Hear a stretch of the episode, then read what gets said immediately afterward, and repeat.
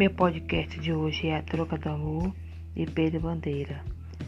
Capítulo 15 Eu te amo desesperadamente. Magre entrou como um gato pela janela do quarto.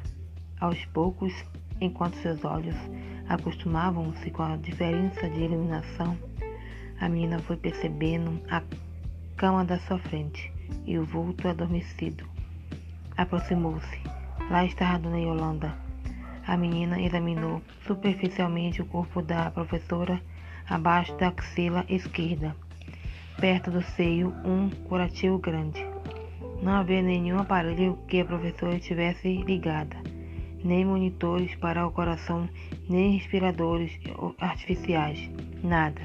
Apenas um tubo estava espetado na veia do braço, pingado gota a gota, o líquido de um frasco pendurado em um suporte ao lado da cama. Não parece tão grave esse ferimento. Como é que ela pode estar em coma? O que é isso? Aqui tem alguma coisa muito estranha. Não precisa ser médico para saber que está em coma. Não é isso.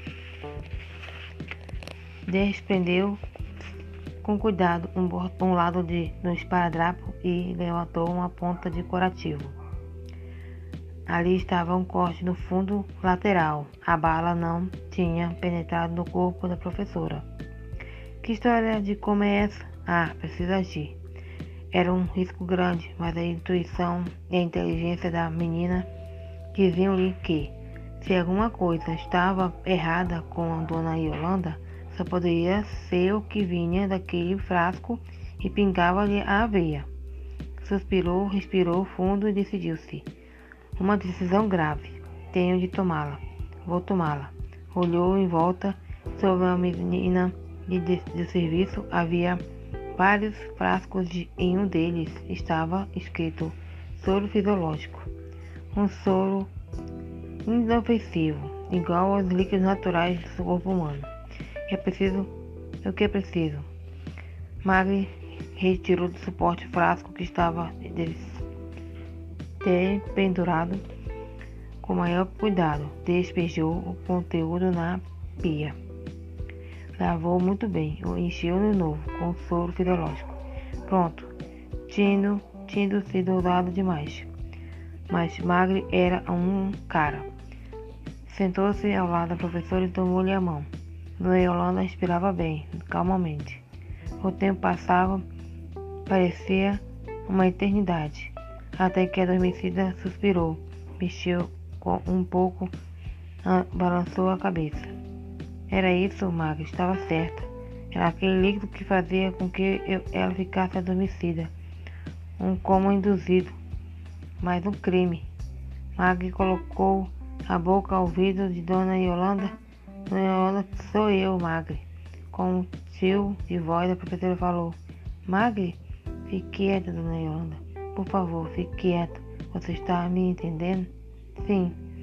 Ouça, você foi anestesiado, mas está bem. Seu ferimento é superficial. Tem de ficar quieta como se ainda estivesse sem sentidos. Isso é fundamental. Você está correndo perigo, mas em meia hora eu vou tirar você daqui. Está me entendendo? Se alguém entrar nesse quarto, finja que ainda está desacordada. A mão da professora apertou um pouco mais a mão de Magre. Magre, ele me, ela me apontou para mim.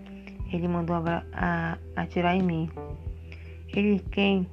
Ele, no aeroporto. Ele é um ruído. Alguém começa a girar a maçaneta da porta do quarto de Dona Yolanda. Aos poucos, o detetive Andrade foi recuperando a cor do rosto. Queixava-se, quase chorou me engano. Vocês são loucos, malucos. O que aquela menina foi fazer? Se ela cair de lá de cima, vocês estão completamente alucinados.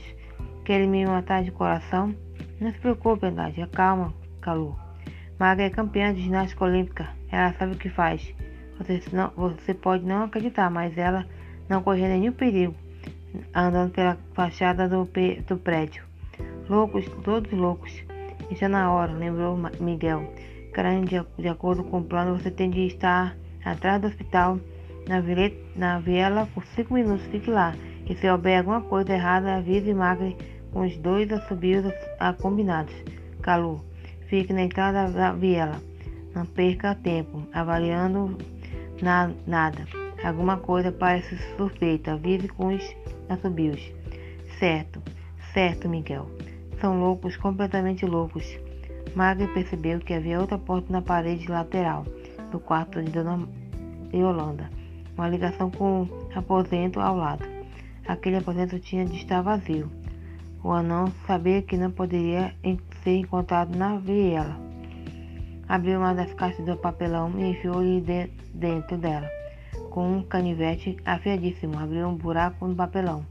Todo o seu corpo horrível, horrendo, estava escondido pelo buraco. O olho agudo do anão vigiava. O aposento não estava vazio, mas quem ocupava o quarto poderia denunciar a menina. Era um velho, um paciente deitado, ou não era nem mais isso. Estava morto, provavelmente aguardando remo remoção para o necrotério. Magri tomou fôlego e percebeu que estava agora em, em sem vassoura. Como iria sair disfarçando logo da porta ao lado de onde estava de guarda os dois gorilas? Desculpe, senhor cadáver, mas agora acho que o senhor não se importa, não é? É por uma boa causa. Com cuidado, tirou os lençóis da cama do falecido, fez uma trouxa, usando também os travesseiros e as toalhas. Tomou fôlego e abriu a porta. Os dois gorilas nem desconfiaram daquela faxineira, que no quarto ao lado saía correndo uma trouxa de roupas sujas. Crânio veio andando normalmente pelo lado do hospital até chegar à viela. Depois entrou rapidamente, colocando me no meio da sombra, ao lado de um monte de caixas de papelão. Dentro de uma delas, o anão escolheu os seus mais que pôde.